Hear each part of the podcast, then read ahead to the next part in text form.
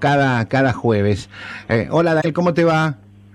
Buen día, Marcelo, ¿cómo estás? Buen día a la audiencia. ¿Cómo le va? Recordando un poquito los mundiales y todas esas épocas, ¿no? Eh, ¿Qué hacía usted en el 78 cuando fue el mundial? ¿Dónde estaba? ¿Estaba acá, allá? ¿Dónde andaba? No, estaba en Buenos Aires. Ajá. Hoy se cumplen eh, 42 años de la final. Claro, Hoy, con Holanda, ¿no? con Holanda. Dos goles de Kempes Sí. y uno de Bertoni. Claro, eh. Y, Y bueno, después del partido nos juntamos con dos amigos y me acuerdo que fuimos a la avenida Rivadavia en Ramos Mejía sí. y nos subimos a un camión que pasaba llevando gente rumbo al obelisco. Y ahí fuimos colgados de un, de un camión volcador de esos de tierra. Qué época, ¿no? Qué, qué, qué, qué, qué, qué- algo distinto, ¿no? Que produjo ese, esa final en un pueblo que venía complicado, en una época muy complicada, muy complicada, a pocas cuadras de, de, la cancha de River, mataban gente, recordemos la ESMA, recordemos toda esa época, ¿no? Esa historia, y, y, y yo quería recordar hoy, no sé si vos te acordás y me lo podés refrescar, quién era en ese momento el encargado de, de la organización del Mundial. ¿Vos te acordás quién era? El, que- estaba... eh, ¿Por al- Argentina? Sí, por Argentina. El Creo- almirante Lacoste. Acoste, ahí está, ahí está. Vos sabés que me quería acordar hoy quién era el que estaba eh, en ese palco y en ese momento, ¿no? Eh, cuando, bueno, sucedía lo que sucedía en el, en el país y el mundial. No digo que lo tapaba, pero para, para nosotros era como una vía de escape para, para poder encontrar, bueno, a través de la distracción de este, de este fenómeno que son los mundiales, ese momento que, que, bueno, que, que, que planteó un, un antes y un después. Y hoy seguimos todavía, después de 42 años, hablando de aquel año 78, de tantas cuestiones que, que hicieron que, el pueblo y la Argentina se endeudara en función de, de todo lo que era la infraestructura para poder llevar adelante el encuentro deportivo, ¿no? Sí, bueno, y además de, de todo lo que se dijo, por ejemplo, con el partido con Perú. 6-1, ¿no? Era, era 6-1. 6-0. 6-0, 6-0. Mm. Un, un partido que comenzó bravo, Sí. con Perú dominando, un tiro en el palo, y después, bueno, fue todo de Argentina. Sí, raro, ¿no? Pero que necesitábamos sí, ese, ese número. no, había que golear porque si no pasaba a Brasil. Claro, y ahí, y, y- y bueno, se habló del trigo, ¿no? Que, que, que supuestamente en esa época eh, habían arreglado el dictador Videla, ¿no? Con, con, con el pueblo peruano. Bueno, tanto se habló, no sé, todos son, son, son dichos de aquella época y que nos resultó muy extraño porque Perú venía también muy bien, ¿no? Venía golpeado tanto como, como la Argentina que necesitaba ese número mágico para poder obtener esa ¿no? Y, y, y la realidad, bueno, fue que la Argentina logró el objetivo. Sí, a ver, eh, leyendas hay muchas, Sí. pero lo que hay que decir es que Argentina tenía un equipazo, Perú también tenía un equipazo, sí. pero en un amistoso previo en Perú le habíamos ganado 4 a 0. Ah, bueno, bien, bien. Así que no, tampoco este, era para tanto. Pero obviamente era un mundial, era un país en dictadura, Sí. con denuncias internacionales. Eh, bueno, eh, gente que no quería venir. Se habló mucho de Johan Cruyff, que no quiso venir. Y después resultó que Cruyff no vino por una situación muy grave de su entorno familiar, que no tenía que ver con el mundial. Mm. Eh, concretamente le quisieron secuestrar a la familia y de hecho entraron encapuchados terroristas a su casa y fueron repelidos por la custodia y obviamente él dejó momentáneamente de jugar y se refugió con su familia en Alemania y por eso no vino al Mundial de Argentina. Esto contado por él pero en esa época eh, se utilizó la ausencia de Johan Cruyff como diciendo que no quería venir a jugar a un país en dictadura. De hecho, la selección completa de Holanda estuvo a punto de no venir. Fue obligada por la FIFA. Claro. Eh, fue ba- bastante tenso todo, pero hubo muchas anécdotas. Por ejemplo, el, el partido inaugural de la sede acá en, en el Mundialista de Mar del Plata, entre Italia y Francia. Eh, no había camisetas suplentes y jugó, creo que fue mm, Francia, que jugó con la camiseta de Kimberley. Mirá vos, ¿eh? ¿Qué, qué, qué que dato la- que... la- las mandaron a buscar de, de emergencia, porque tanto Italia como Francia jugaban con camisetas azules. Ujú. Y es increíble, ¿no? Que no, no se hayan puesto de acuerdo en, en como se hace ahora, que hay un sorteo previo, ¿viste? Sí, sí. Además, siempre la utilería de esos países lleva varios juegos de camiseta. Sí, no, convengamos que son países de- del primer mundo que, que además practican el deporte desde de, de la historia misma y era raro, pero bueno, esas son esas claves que nos van quedando y vos, bueno, vos las, las, las agendás, las tenés y son tan importantes que las traigas, porque yo no la tenía y bueno, y, y le suma, ¿no? A la hora de, de contar una, un, evento, una fecha, un, año histórico, ¿no? Desde lo deportivo, no, no, no, no entro en lo, en lo, en lo que era lo político, sino lo deportivo. Y, bueno, para un pueblo que venía, bueno, muy golpeado, muy castigado. Yo me acuerdo ese domingo y, se vivió como si fuese, eh, la fiesta más importante que haya tenido la, la, la Argentina. Y bueno, no creo que, mira, que en el 86 se vivió con tanta, con tanta efervescencia como en ese, ese final del 78 en esa cancha de River, ¿no? Y claro, lo que pasa es que era el primer mundial para un equipo, para una selección que había dejado de figurar a nivel mundial, desde lo que se llamó la tragedia, exagerados como siempre, ¿no? De Suecia 58, Sí. donde comimos seis, eh, entonces eh, culpándolo a Amadeo Carrizo y a otros tantos, Argentina no figuró más. Y de hecho, en el 70 quedamos afuera, en la bombonera, en el último partido con Perú, que bueno, ahí sí tenía un equipazo Perú, que era uno de los mejores de toda su historia. Y, eh, y recién volvimos en el 74 con una dupla que era Baraca y Cap de técnicos y un plantel, pero que era espectacular de nombres, pero que se comió goleada. Por ejemplo, jugamos dos partidos con Holanda eh, y perdimos 4 a 0 y 4 a 1. Uno lo perdí en amistoso y el otro ya en la fase del Mundial. Eh, Perfumo contaba la anécdota que en el Mundial, después del cuarto gol, un jugador argentino agarra la pelota para sacar del medio corriendo y Perfumo la agarra del cuello de la camiseta y le dice, pará, ¿a dónde vas? ¿Cuánto te querés comer? Eh, era así la cosa, ¿viste? Bueno, pero en ese plantel del 74 estaba Filiol, estaba Perfumo, estaba Albrecht, estaba Hugo Vargas, central de Chacarita, campeón del 69, que hizo toda su carrera y vivió en Francia. Estaba Ratón Ayala, ratón. estaba Chillola Yazalde, estaba Houseman, estaba Kempes. Bueno, era extraordinaria la cantidad de figuras que había. Brindisi, Babington, eh, y quedaron afuera tipos como Bocini, por Sí. ejemplo. Eh, y sin embargo no, no se logró. Estaba Heredia, este otro gran central que jugó en San Lorenzo. Vos sabés que, vos sabés que. Daniel, yo nunca, nunca supe cómo llega Menotti a ser el director técnico. Menotti llega, a ver, eh, Menotti llega después del fracaso de México 70, Ajá.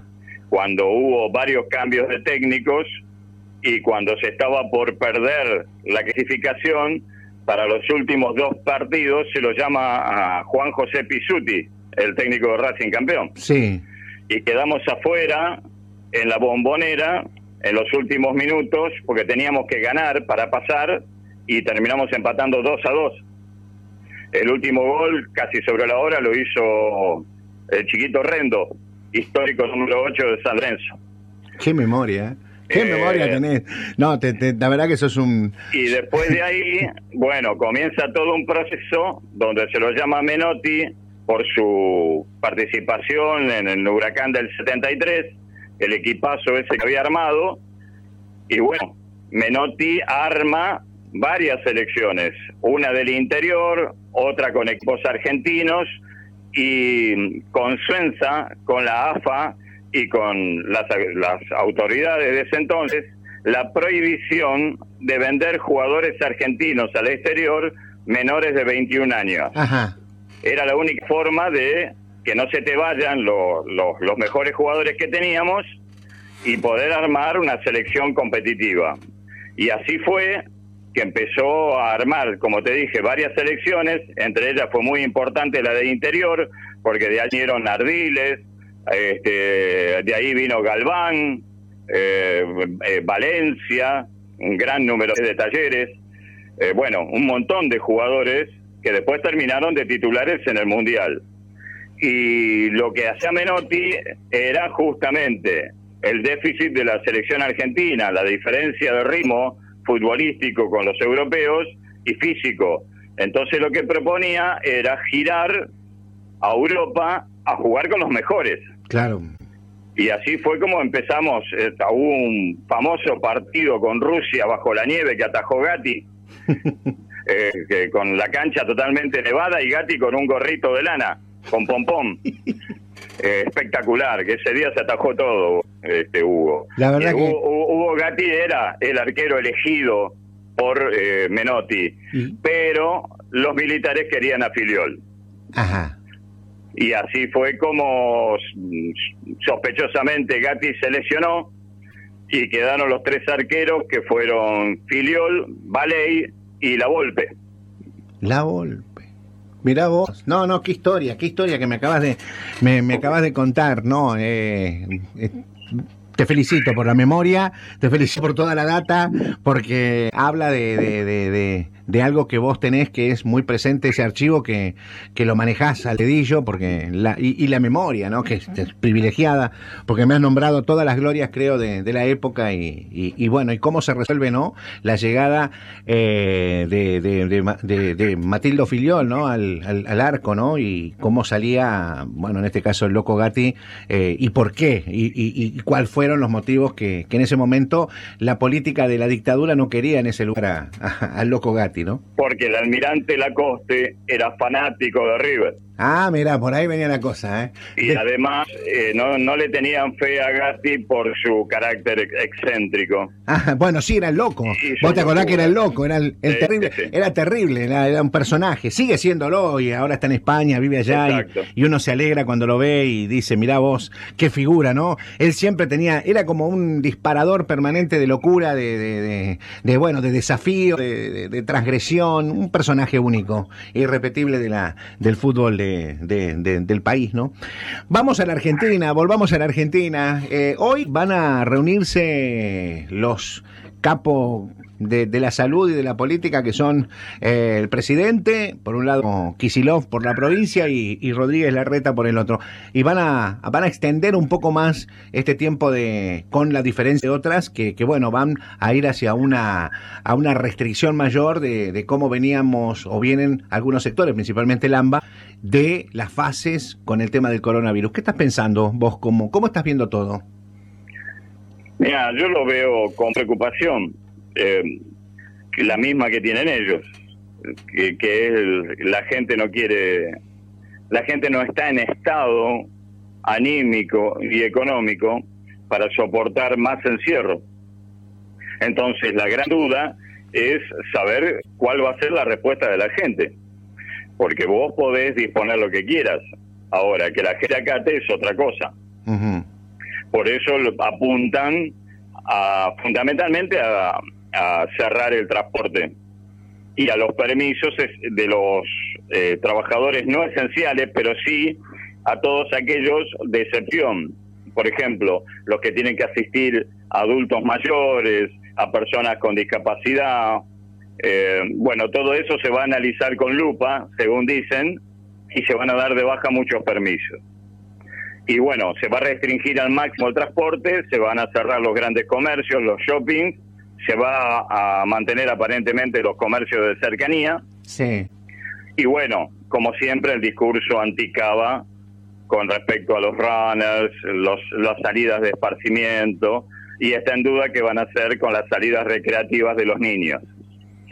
Yo te digo, eh, es un poco difícil para la gente acatar esto cuando hay testimonios diarios dramáticos de comerciantes que ya no saben qué hacer, que están desesperados, que lo están perdiendo todo, y cuando la gente ve que el Gran Buenos Aires, el conurbano, que ahora no lo quieren llamar más así, lo quieren, este, le llaman el AMBA para juntarlo con Cava, Sí.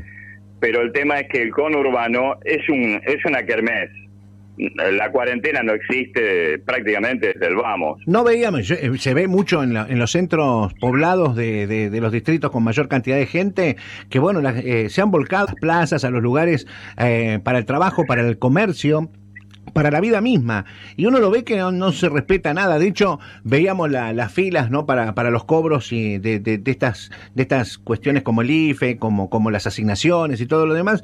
Y, y bueno, hoy ni la misma capacidad operativa de los bancos a través de los cajeros posibilita y permite que la gente no, no concurra en un determinado momento, más allá de que se lo estire y se lo planifique para los 30 días del mes. Porque están, todos los días hay un cobro de algo y, y, satura la capacidad operativa de la, de la banca, de la banca eh, electrónica, ¿no? No digo de la banca adentro, porque bueno, es cada vez menor la cantidad de gente que es atendida en los, en los mostradores, y por lo tanto todo se remite a los cajeros automáticos en su gran mayoría, y vemos como, como todo pasa por ahí, y, y, la gente se vuelca a las calles, por eso a mí me extraña que haya un planteo de 15 días de una restricción al máximo con los vasos habilitados, donde la gente a diario se va a tener que salir a mover para poder cobrar lo que en realidad el Estado le paga por lo que no produce, en algunos casos, y por el otro, por lo que en realidad son asignaciones, jubilaciones, sueldos que tiene que salir la gente a cobrar. Entonces a mí me parece que, que la idea quizás es cerrar toda la posibilidad y, y meter a todos adentro de casa, pero en algún momento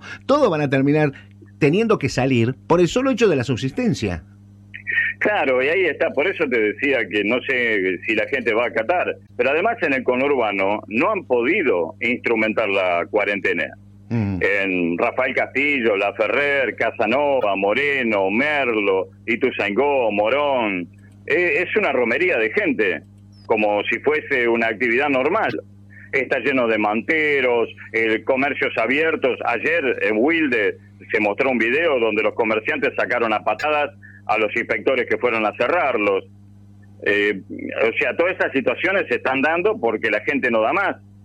No, después de 100 días no, no, no hay forma de aguantar sin tener un peso, porque hay muchísima gente que no tiene un sueldo del Estado seguro a fin de mes. Y no es solamente el comerciante monotributista, también hay profesionales, como decía ayer el doctor Barone, eh, abogados, odontólogos, kinesiólogos, este, terapeutas, terapistas, eh, en fin, hay un montón de gente que, que es profesional, que tiene un determinado nivel de vida, que alquila consultorios, que hace 100 días que no trabaja que no puede atender a sus pacientes, que no tiene ingresos y que no es gente que está acostumbrada a recibir un subsidio o, como quien dice mal y pronto, a rebuscársela. Porque los que somos pobres tenemos la gimnasia del pobre acerca de, bueno, este tal día cobro, no sé, la asignación, el plan, eh, la tarjeta alimentaria y la mar en coche.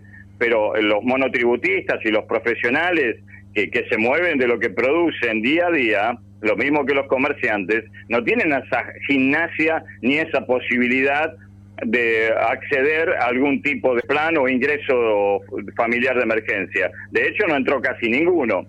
Y es hace 100 días que esa gente no factura, que no, no ingresa un peso.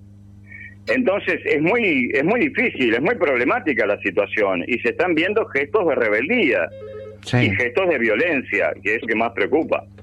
Yo eh, estaba un poco siguiendo ¿no? lo que va pasando. Han pasado ya 100 días o vamos a llegar al día 100 y, bueno, y la continuidad en el AMBA, que, que bueno, eh, eh, es algo lógico por cómo se ubica ¿no? la, el desarrollo del virus y los contagios. Uno se pone a pensar ¿no? en esto de, de que a mayor cantidad de testeos, mayor cantidad de casos. O sea, es algo que la lógica marca que desde que arrancó la pandemia, con, con los escasos testeos que había, era ilógico e irreal la data que teníamos de cuántos eran los casos reales que había en Argentina. Entonces, uno se va dando cuenta que en esto que, es una, situación extraordinaria, la de vivir en un proceso de pandemia, nos han mentido y nos han tratado de, de, de vender una cuestión que en realidad se cayó por el peso propio de la realidad que con el transcurrir de los tiempos, corriéndonos la vara, ¿no es cierto?, un poquito más adelante para la época de, del pico, que todavía hoy la siguen corriendo y ya la marcan en julio, y quizás después será en agosto, habla de la, de la poca capacidad que tienen o el poco conocimiento, más allá de todos los infectólogos, que me parece muy bien, planteen al gobierno o a la, clase política dirigente que, que, la única solución es el quedate en casa. Pero a mí lo que me, me, me, me hace ruido es por qué la clase dirigente política que gobiernan los destinos de la Argentina no se ponen a pensar un poco también en esa Argentina devastada, que no va a ser por las langostas que andan de acá para allá en la provincia de Santa Fe, sino por una pandemia que en definitiva nos va a dejar culo para arriba a todos a posterior de su paso. Y aún sin terminar de saber cuándo va a ser el final de esta pandemia en el caso de la Argentina. Entonces uno se pone a pensar, ¿estamos siendo en este momento eh, en cuanto a lo que nos dicen los funcionarios, bien aconsejados, estamos siendo bien planteados en cuanto a la única mecánica que tenemos para poder resguardarnos o es lo único que tienen al alcance de la mano porque no tienen un plan B y menos un plan C? Bueno, vos mencionás algo que es clave. Eh, justamente cuando yo te decía que no se sabe si la gente va a acatar es porque la palabra de la autoridad está totalmente devaluada. La gente no le cree, ni al presidente, ni al ministro de Salud, ni a los famosos infectólogos. No le cree más. Y ahí está el problema. Esa es una, una de las instancias. La otra es que te dicen 15 días más un último esfuerzo para después volver a esta misma cuarentena que estamos hoy, que sigue siendo lo mismo, ¿Y después qué? Porque el virus no se va que vos hagas cuarentena. Y supuestamente los 100 días eran para preparar el sistema de salud y desarrollar una red de contención. Yo posteé el otro día en mi muro una declaración de Ginés González García en marzo, cuando dijo que esperaban un pico de 250 mil casos. Para abril. hasta allí este, claro, que hasta allí el sistema aguantaba. Bueno, estamos con 45 mil casos y nos dicen que estamos en situación de desastre. Entonces, ¿cómo es? Todos los días te dicen una cosa distinta, pero además, ¿cuál es el plan de salida? Porque no podemos estar en cuarentena eterna, porque el virus no se va. O sea, vos podés estar abajo de la cama el mes de junio, julio, septiembre, pero el día que te digan, bueno, se puede salir, el virus está en la puerta. Entonces, está bien que quieran bajar un poco eh, la escalada, el pico de contagios, pero se va a dar igual. O sea, vos la vas a aplanar la curva una semana, diez días, y después vas a tener el mismo problema. Eh, tiene que, me parece que tiene que haber un abordaje diferente de la cuestión, porque después de 100 días vos te encontrás con este problema entonces algo se hizo mal. O se adelantó la cuarentena, o no hiciste lo que dijiste que ibas a hacer, o bueno, no sé, algo falló.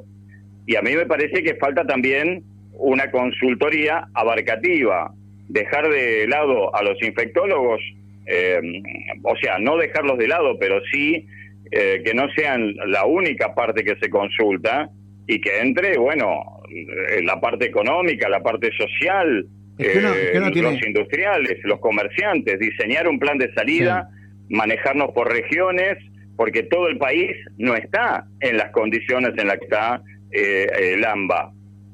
Entonces, la persona de General Alvarado está sufriendo, pese a que estamos en fase 5, una restricción que tal vez no debería, como pasó ahora con los gimnasios, por ejemplo. Gente que no factura hace 100 días sacó plata que no tenía para preparar su local y no pudo trabajar ni una semana. Entonces esas cosas son los que saturan, tiran abajo a la gente, demuelen, además de la desesperación de gente ve perder el trabajo de toda su vida. Han cerrado locales muy emblemáticos. Ayer, por ejemplo, eh, la Parolachia cerró seis de sus locales, 450 personas a la calle y Latam se va, 1.700 personas a la calle. Trapiche cerró y bueno, 18 personas a la calle. Y entra a sumar. Entonces, eh, cuando vos tenés a la gente en ese nivel de desesperación, no podés eh, pedirle eh, solamente, bueno, guardate porque están creciendo los casos. tiene que haber un horizonte, la gente tiene que percibir un plan creíble de por qué hace el sacrificio que está haciendo, porque además la clase política no está haciendo ningún sacrificio, ninguno. Gente que no tiene ingresos hace 100 días ve que los que le piden sacrificios no hacen ninguno, no se bajan una moneda de sueldo, no limitan los ingresos a la, planta pública, eh, el Poder Judicial ve que es una burla que los empleados judiciales que hace 100 días que no trabajan, primero piden vacaciones este, de invierno igual, la feria judicial de invierno igual, y ahora exigen que se le pague el aguinaldo eh, de una y no en cuotas. Pero la pucha, te venís rascando el higo hace 100 días.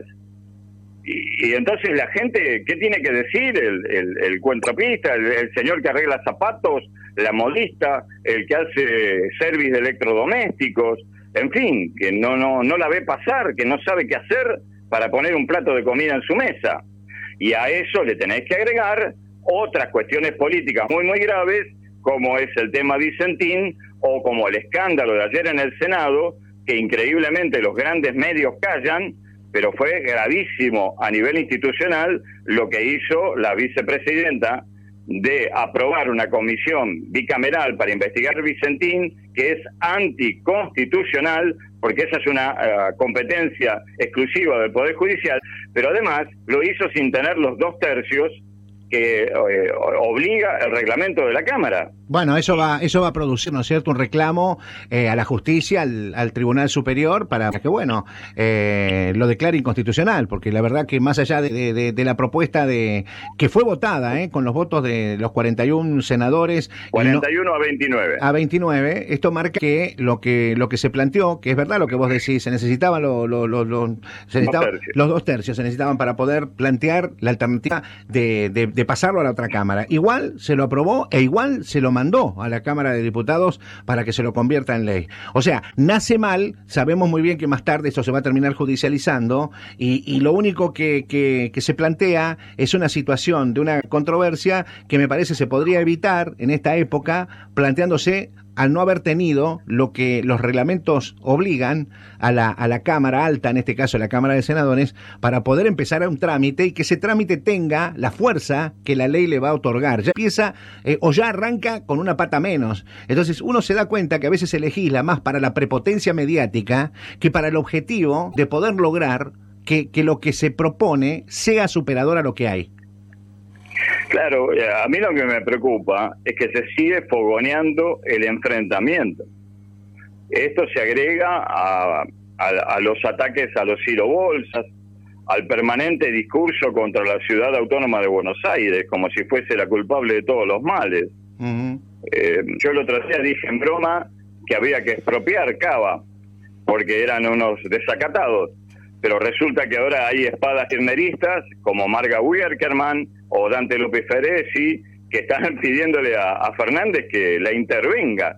Es como si fuese eh, una intervención a una provincia. No, no, no, yo creo que desaforados y desatinados a un locura, viste, que, que, no ayuda, no ayuda. Bueno, no, no este olvidemos, no olvidemos, no olvidemos que previo a la pandemia a la provincia de Jujuy eh, se la estaba tratando de, buscar la intervención, ¿no? También. Sí, al Poder Judicial. Al Poder Judicial, que es uno de los poderes también importantísimos de, de, la democracia. Entonces, vamos a decir que, que, no nos ha sacado mejores, sino más bien han profundizado aquello que, que ya venía de antes. Por eso digo, la incoherencia y también la, el apuro y también la, la, creerse me quedo con todo porque en realidad los votos me lo marcaron, pero no se dan cuenta que, los votos hoy no son los mismos de ayer y, y la, la, sociedad es dinámica, es cambiante y hoy la, la, la, opinión a seis meses de un arranque de un gobierno con, un, con tantos conflictos abiertos propios, heredados y, y, y de la pandemia, lo hacen a un poder ejecutivo que debería más bien cerrarse en determinadas cuestiones y no seguir abriendo flancos como para seguir siendo atacado y dismado en cuanto a su caudal y a su apoyo, ¿no? Creo que hay una incoherencia, ¿no? Y hay un apresuramiento de algunos sectores más radicalizados dentro del propio espacio de gobierno que pretenden hacer el trabajo sucio mientras dure la pandemia. Bueno, eso es clave lo que acabas de decir. Hay sector del gobierno que es radicalizado, que utiliza la pandemia, la cuarentena como control social para eh, llevar a cabo todos sus objetivos políticos. Y eso es grave, porque eso provoca violencia, eso provoca enfrentamiento. Ayer, ayer dijo algo Daniel, no sé si lo escuchaste a, al doctor Aldo Barone, y creó una nube de, de, críticas cuando habló de una posibilidad de una guerra civil. Eh, ¿Cómo lo ves a eso que dijo? Yo me asombré cuando lo dijo, pero bueno, es un, es un abogado y es una persona que, que, puede emitir un comentario desde, desde lo que ve, distinto quizás al mío o al tuyo. ¿Cómo, cómo lo, lo leíste vos? Yo no, mira, no estoy eh, tan en desacuerdo con lo que dijo. Yo creo que es preocupante el nivel de enfrentamiento que permanentemente fogonea el kirchnerismo duro. Lo leo todos los días en las redes, en sus principales espadas y comunicadores, el discurso violento que baja la gente, es constante. Y también lo veo, por ejemplo, aquí en General Alvarado. Yo, a ver, a veces parece que uno le cae siempre a las mismas personas, pero eh, cuando estuvo contigo el concejal Pafundi y hablaba de Cambiemos, se quejaba de que el Frente de Todos aprobó no sé qué cosa en conjunto con Cambiemos y mencionaba la palabra Cambiemos con un desprecio y con una sorna y con una ironía que, es muy preocupante, porque es, eso es violencia política. Es violencia política impedirle el uso de la palabra a la concejal Farías, porque no lo hizo por escrito, este, porque ahora son todos reglamentaristas, cuando el año pasado eh, tenían empapelado el Consejo Deliberante y hablaban desde el tema Maldonado hasta conflictos de Rusia y China. Ahora no se puede hablar de nada. Pero yo concuerdo mi preocupación con el doctor Barné por el nivel de enfrentamiento que se está inoculando en la sociedad, que viene a su vez de 17 mm, años de grieta, de odio, de violencia entre dos sectores profundamente antagónicos y que eso en algún momento por algún lado va a explotar.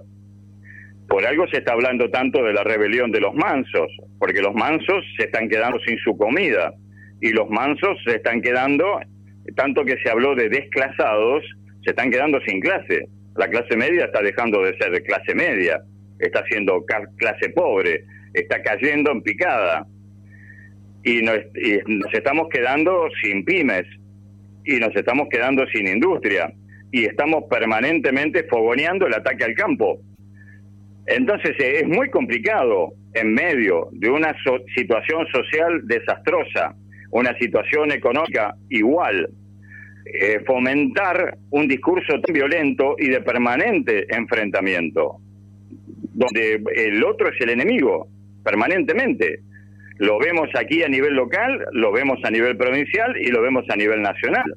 Si vos sos macrista, te dicen la palabra macrista con un desprecio escupiendo las palabras que preocupa. Y lo mismo viene del otro lado. Cuando dice estos son cucas, son kirchneristas o son cucarachas también se escupen las palabras, o sea, estamos hablando como enemigos, como bandos, como gente que tiene que eh, no existir dentro de la sociedad.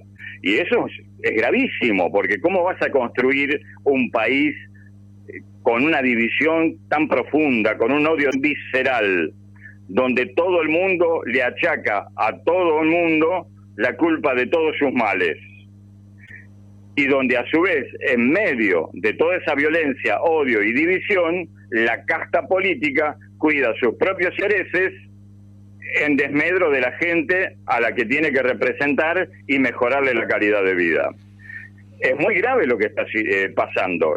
Yo no sé si vamos a llegar al extremo de una guerra civil, pero que hay una guerra sorda, social, violenta y que estamos enfrentados todos contra todos, de eso no cabe ninguna duda.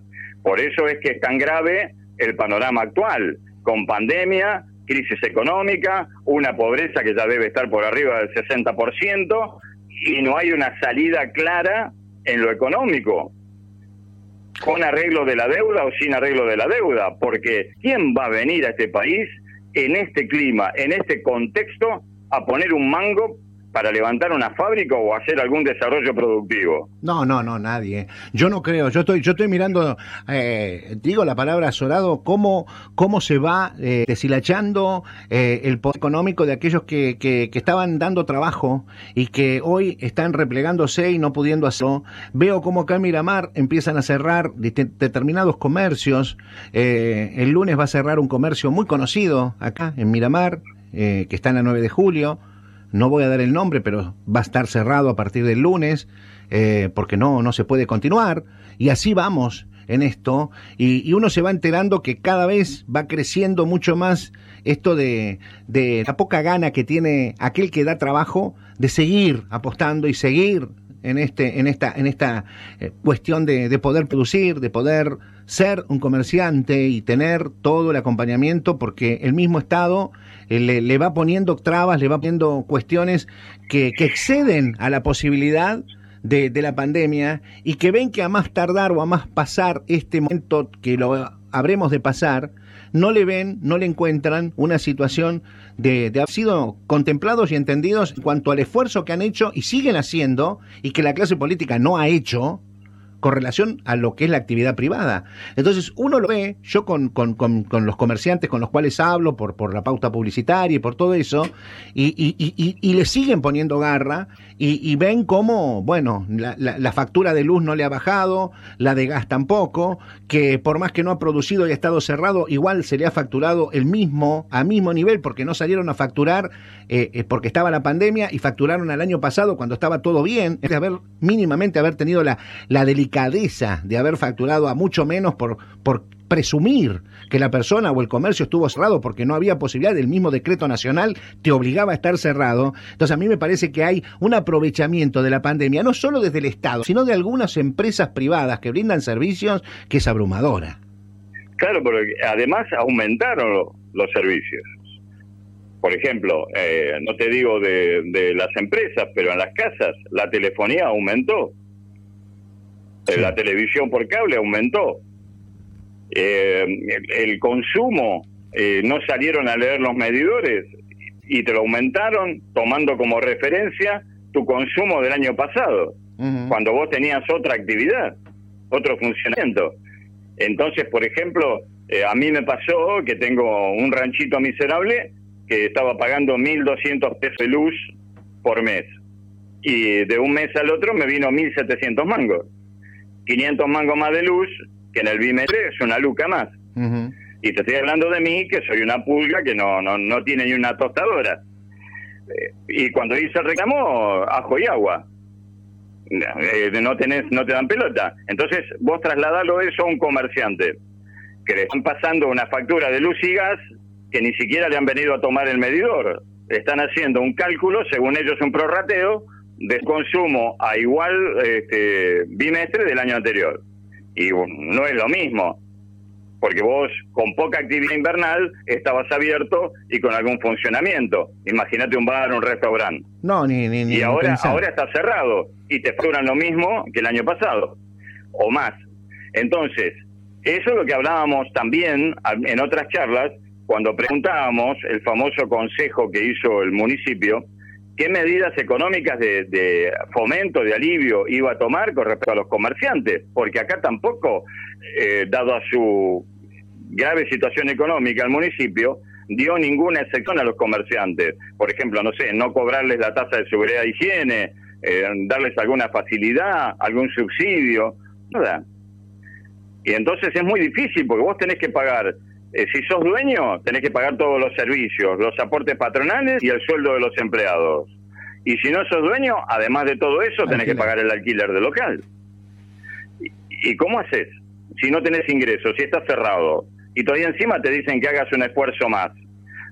Aparte, no hay un diagnóstico serio. Por ejemplo, yo quisiera saber, acá en General Alvarado, cuántos comerciantes pudieron acceder a ese plan del gobierno que te paga el 50% de los salarios de tu personal.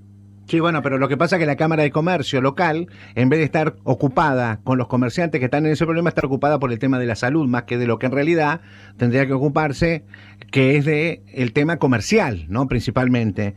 Cuando yo escucho o no escucho a la voz de la Cámara de Comercio, porque somos una ciudad que tiene mucho comercio, no tiene grandes empresas, tiene comercio minorista, tiene mucho comercio que, que, es de ida y vuelta, de cercanía, y, lo vemos que está muy poco acompañado, muy poco representado en el sentido del reclamo y de que, bueno, la unión hace la fuerza ante lo que en realidad debe ser una constante para todos, que son esas facturas que llegan a valores históricos del año anterior cuando el negocio estuvo cerrado. Entonces uno se da cuenta que la inacción función de la, de la salud y la pandemia le permite a más de una organización intermedia, léase cámaras, léanse fundaciones, léanse sindicatos, léanse lo que se quiera leer, la inacción y la ineficiencia con la cual venían y se profundizó. Por eso te digo, volvemos a lo que estábamos hablando. Si a vos te piden más cuarentena, más estricta, bueno, pero al mismo tiempo, decime, ¿cómo se sigue? Después. Y en mientras tanto, ¿cómo me ayudás? Porque yo tengo que comer. Y tengo hijos. Y tengo empleados. Y tengo un local. Y tengo una casa. Si no entra un mango, ¿qué querés que haga? Si yo tengo que decidir entre arriesgar mi vida eh, eh, infectándome de coronavirus y salir a laburar para ponerle un plato de, de, comida a mis hijos en la mesa, porque yo no puedo ver a mi hijo llorar de hambre. Entonces, ¿qué voy a decidir? ¿Me voy a quedar o voy a salir? La, la elección es clara. Entonces, si a vos te piden un esfuerzo que ya hiciste y que ellos no hicieron, porque nadie se bajó un mango, ni el presidente, ni su gabinete, ni los gobernadores, ni nuestro intendente. Porque discúlpenme, por ahí estoy desinformado, pero yo no he sabido que nuestro intendente y su gabinete se hayan bajado un solo peso desde que se inició la cuarentena, al menos como gesto ético para colaborar con el sacrificio que está haciendo la gente. Porque este, hay gente, yo el otro día veía la lista, a las dos listas que se postulan para dirigir el, sindicato de municipales, y el programa de la señora María Portero, una de las, señoras que trabaja en la cocina del hospital, dijo que ganaba 19 mil pesos. Y, entonces digo, la pucha, eh, sos parte del sindicato, tenés una compañera que está ganando 19 mil pesos y no te da cosa, no te da algo de que, algo está mal, está en la cocina de un hospital, está en riesgo, tiene que co cocinar para los enfermos, ella, su personal, que llevan los platos, la maravillosa esa gente, yo recuerdo cuando fue la de mi esposa, el trato que nos dieron, maravillosa gente, cómo trabajan, el trato que tienen, y se están jugando la vida por 19 mil pesos. Lo mismo que lo de los retenes. Y entonces te, te dicen un esfuerzo más, pero la pucha. Eh, ¿Y vos cuándo haces el esfuerzo? Estás ganando 90 lucas, 95, 100, 128, 300 ¿Cuándo haces el esfuerzo? ¿Cobraste el aguinaldo completo? ¿Vas a cobrar el aguinaldo completo? Bueno, siendo, siendo intendente, hay siendo algo, hay algo que es peor. de gobierno. Hay algo que es peor. Hay una funcionaria que tiene un cargo nacional que cobra ciento y pico de mil, más el cargo de concejal de 50 mil. Bueno, a entonces es una, eso es un escándalo. Bueno. Y después te hablan de empatía, Por de la patria el otro y la maricoche. Me pongo en el lugar del otro, pero, pero por un ratito y para hablar de vos, pero no para, para, para, para compartir lo que en realidad me parece a mí en estas épocas tiene que salir. Quizás hace una donación por propia voluntad, pero digo, señores, eh, estamos cansados de escuchar lo que tenemos que hacer porque ustedes no hicieron cuando debían haberlo hecho, porque para eso se postularon para hacer y mejorarnos la calidad de vida. Hacemos el esfuerzo de acompañar para que ustedes se, se rearmen en todo lo que tenga que ver con salud, para que después, terminado ese tiempo que ya de por sí fue demasiado extenso, nos pidan más tiempo para seguir mostrando la ineficiencia de lo que no lograron en los 90 o 100 días que llevamos. Me parece como que, como aquel candidato a intendente, a concejal o a gobernador que ha sido totalmente un desastre y, se postula diciendo en los próximos cuatro años voy a hacer todo lo que no pude hacer en los cuatro que estuve. Me da esa sensación, viste, de, que ¿por qué no lo hiciste cuando estuviste? No, voy, ahora quiero otro cargo, otros cuatro años porque voy a hacer lo que no pude hacer, no me dejaron a hacer o no supe hacer. Viste, como que les baja toda esa, esa, esa, ese realismo de, de, creerse que, que, los estúpidos que los escuchamos no nos damos cuenta que lo que está diciendo es que, que bueno, le dio cuatro años más de sueldo, más que de la eficiencia para poder hacer lo que en realidad ya demostró que no pudo. Entonces, esta es la realidad que vivimos. Marcelo, Infran, 29 años, en Formosa. Y el, el presidente va, de paso fue y les dejó el coronavirus, que hasta ahí no había. Mm. Y 29 años, una, una pobreza extrema, narcotráfico. Dicen que fue una doctora, ¿no? La que llevó el coronavirus, no fue el presidente. No, la doctora fue al Chaco. Ah, al Chaco, al Chaco. Ah, pensé que era de forma. Este, además, el presidente fue Rioja y también dejó eh, casos de contagio. Pero bueno, no importa, es una anécdota. Pero el tema es que 29 años y el presidente te dice que hay que darle más tiempo.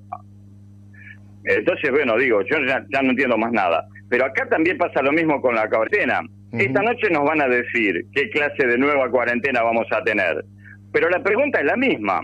¿Qué vas a hacer en 15, 20 días que no pudiste lograr en 100? Sí, esa es, es, quizás descomprimir la cantidad de casos que ya casi llegan a los 3.000 en la zona del AMBA, porque la mayor cantidad de, casos que, se resuelven es entre el conurbano y la capital federal, casi se llevan el, 90, 90 y pico por ciento de, de, de cada día, ¿no?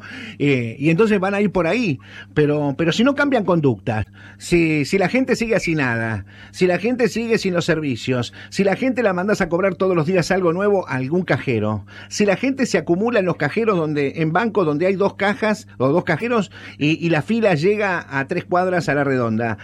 ¿Qué podés cambiar en 15 días que no hayas podido haber hecho y deberías haber planteado y no hiciste? Esto es lo que a mí me preocupa. Mira, en este momento estoy viendo el monitor TN, sí. Virrey del Pino, manifestación de gente porque ayer mataron a un muchacho que salía a vender comida por la calle para robarle el auto. Ahí tenés la cuarentena al demonio. ¿Qué le vas a decir a esa gente? ¿No salgas? No, el, Pibe, el pibe salió a vender tortas fritas, pan casero, para ganarse un mango con el auto desesperado, lo mataron de un tiro en el pecho. Entonces, eh, ¿qué es lo que le vas a pedir a la gente? La, la situación está muy complicada. Si le vas a pedir más esfuerzo, tiene que haber claridad en los objetivos, para después que, ¿cómo vamos a salir? ¿Cuáles van a ser las medidas de reactivación, de ayuda.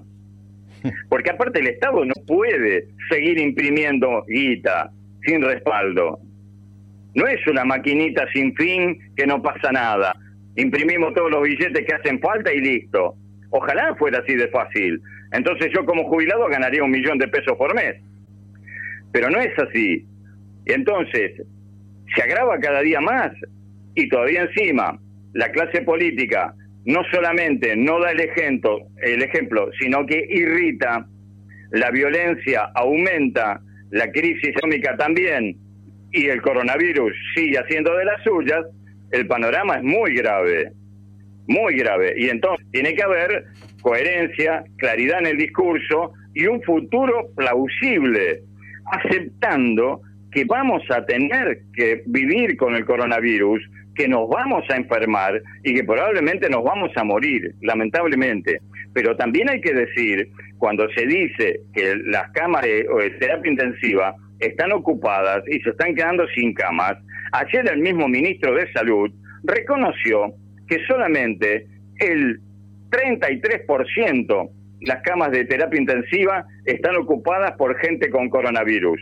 Se está muriendo mucho más gente de otras cosas se está muriendo gente de ACV, se está muriendo gente de ataque al corazón, se está muriendo gente de cáncer.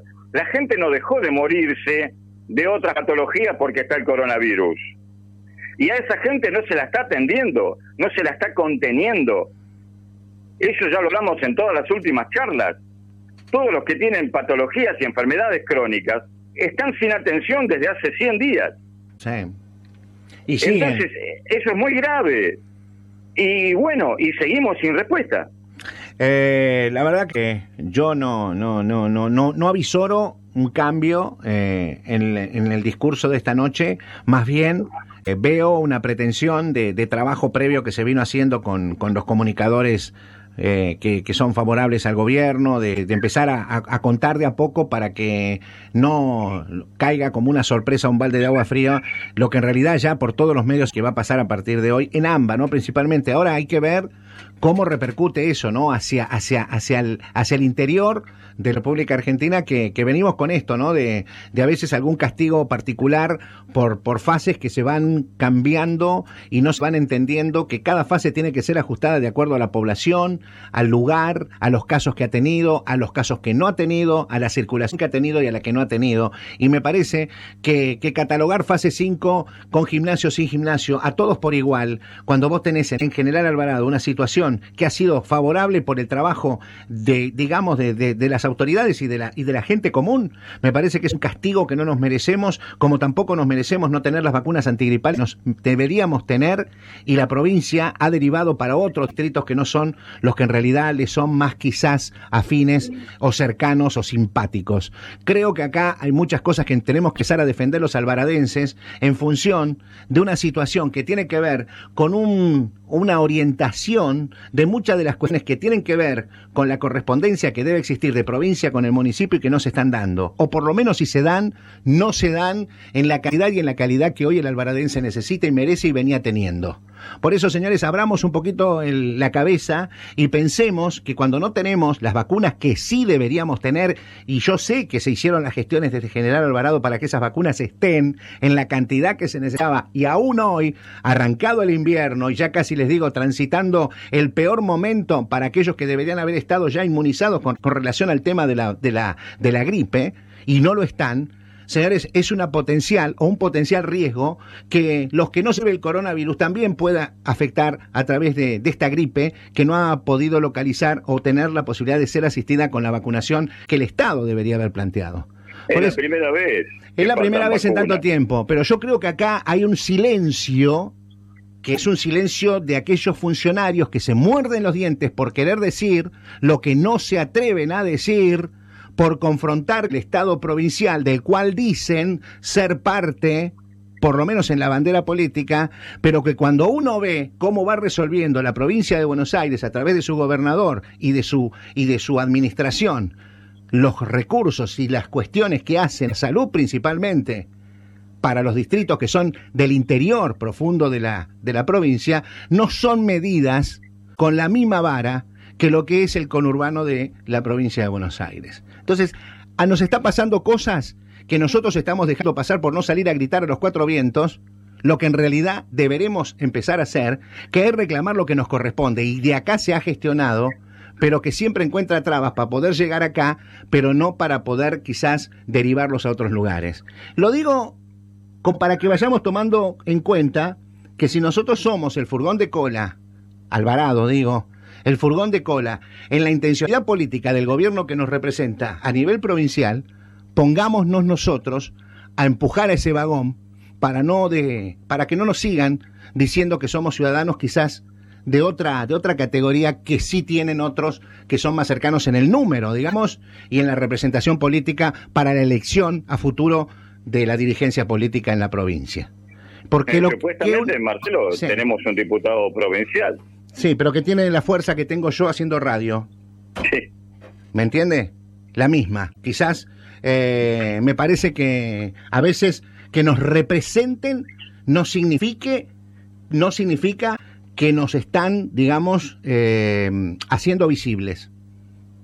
Yo creo que la política en el armado de, del espacio frente a todos, eh, más allá de la pandemia, las miserias y las inquinas y los recelos y las componendas están más a la orden del día en este momento de pandemia que anteriores al arranque de lo mismo que estamos haciendo. Por eso digo, guarda, ¿eh?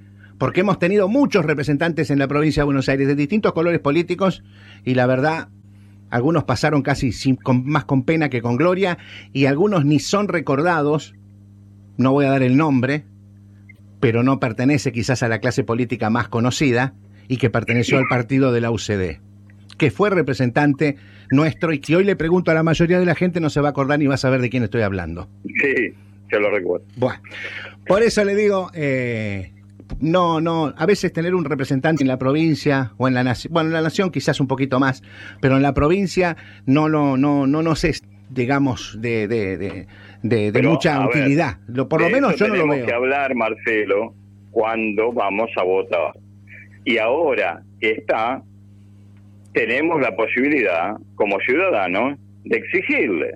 Sí, vamos a exigirle. De, decirle, señor diputado provincial, ex intendente, usted más que nadie sabe cuáles son nuestros problemas y qué es lo que está pasando ahora, porque me imagino que el actual intendente, señor Gian Antoni, se lo debe estar explicando. Entonces, por favor, como diputado provincial, vaya y golpee las puertas que tenga que golpear. Y que nos traigan las vacunas. nuestra situación en el recinto, si es que se reúnen, porque no sé qué pasa con la legislatura, la legislatura provincial. Pero bueno, eh, nosotros como ciudadanos también tenemos que alzar la voz y recordarle a nuestros representantes, los hayamos votado o no, porque nos representan a todos, tenemos que decirle a nuestros representantes, señor, por favor, mueva el traste, hágase ver, reclame en nombre nuestro.